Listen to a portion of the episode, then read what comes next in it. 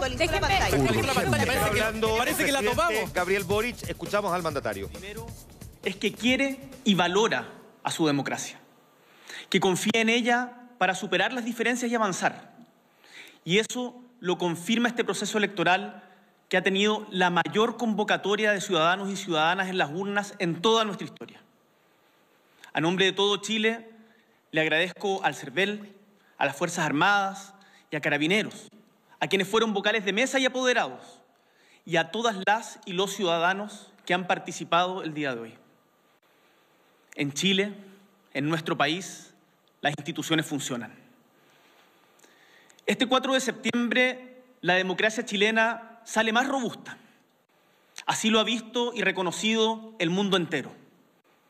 Un país que en sus momentos más difíciles opta por el diálogo y los acuerdos para superar sus fracturas y dolores.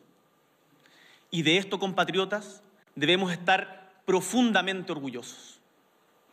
Por eso, también quiero hacer un reconocimiento a todos y todas quienes han participado en este largo camino de décadas. Estoy seguro que el esfuerzo realizado no será en vano, pues así es como mejor avanzan los países, aprendiendo de su experiencia y cuando es necesario, volviendo sobre sus huellas para buscar nuevas rutas. El segundo mensaje del pueblo chileno es que no quedó satisfecho con la propuesta de constitución que la Convención le presentó a Chile y por ende ha decidido rechazarla de manera clara en las urnas. Esta decisión de los chilenos y chilenas exige a nuestras instituciones y actores políticos que trabajemos con más empeño, con más diálogo, con más respeto y cariño, hasta arribar a una propuesta que nos interprete a todos, que dé confianza, que nos una como país. Y allí, el maximalismo, la violencia y la intolerancia con quien piensa distinto deben quedar definitivamente a un lado. Como presidente de la República, recojo con mucha humildad este mensaje y lo hago propio. Y es que hay que escuchar la voz del pueblo. No solo este día, sino de todo lo acontecido en estos últimos años intensos que hemos vivido. No olvidemos por qué llegamos hasta aquí. Ese malestar sigue latente y no podemos ignorarlo.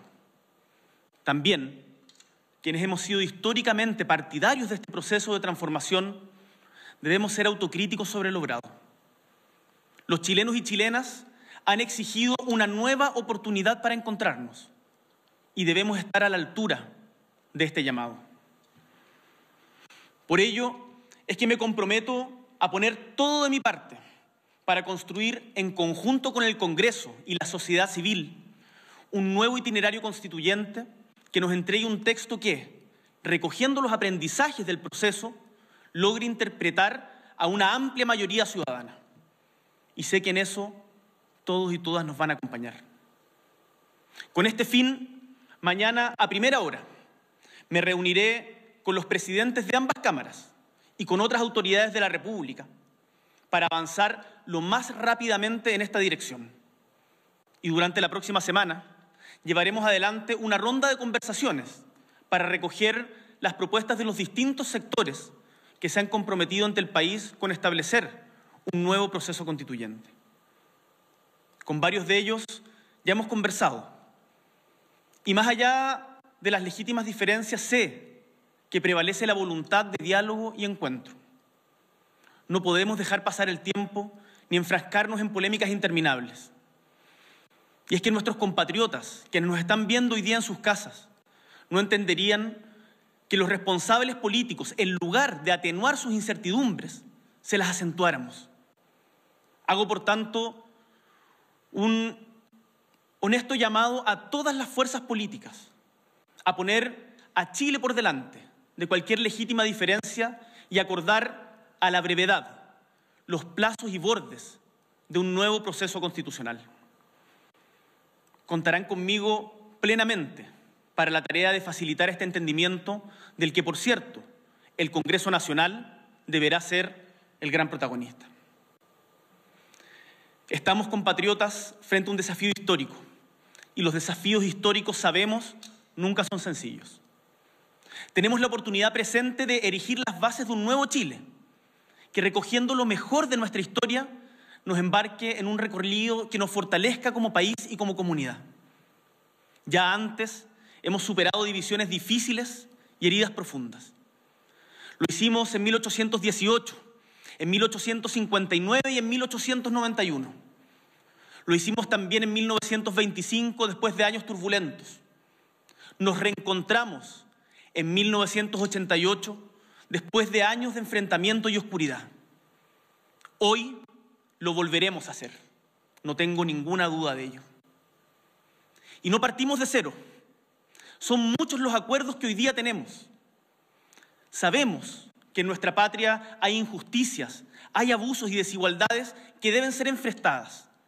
No las podemos negar ni esconder. Sabemos también que las mujeres de nuestra patria no dejarán nunca más de ser protagonistas. Que los niños, niñas y adolescentes deben ser escuchados. Y sabemos que debemos respetarnos en nuestras discrepancias. Sabemos también que tenemos una cultura, tradiciones y símbolos que debemos respetar y honrar. Chilenos y chilenas, somos una patria hermosa y hermosa es su gente que le da vida, la que hoy nos ha dado un mensaje contundente para que ahora sí nos pongamos de acuerdo.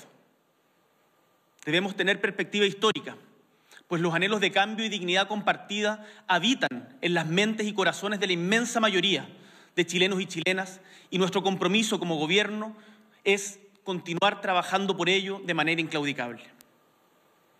Pero sabemos también que los desafíos de nuestro país no se agotan en la cuestión constitucional.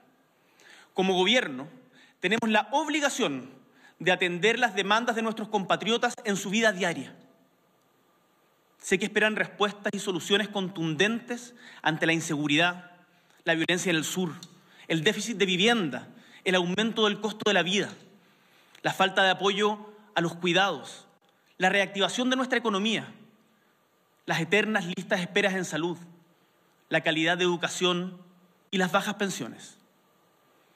Hacer frente a estos importantes y urgentes desafíos requerirá prontos ajustes en nuestros equipos de gobierno para enfrentar este nuevo periodo con renovados bríos.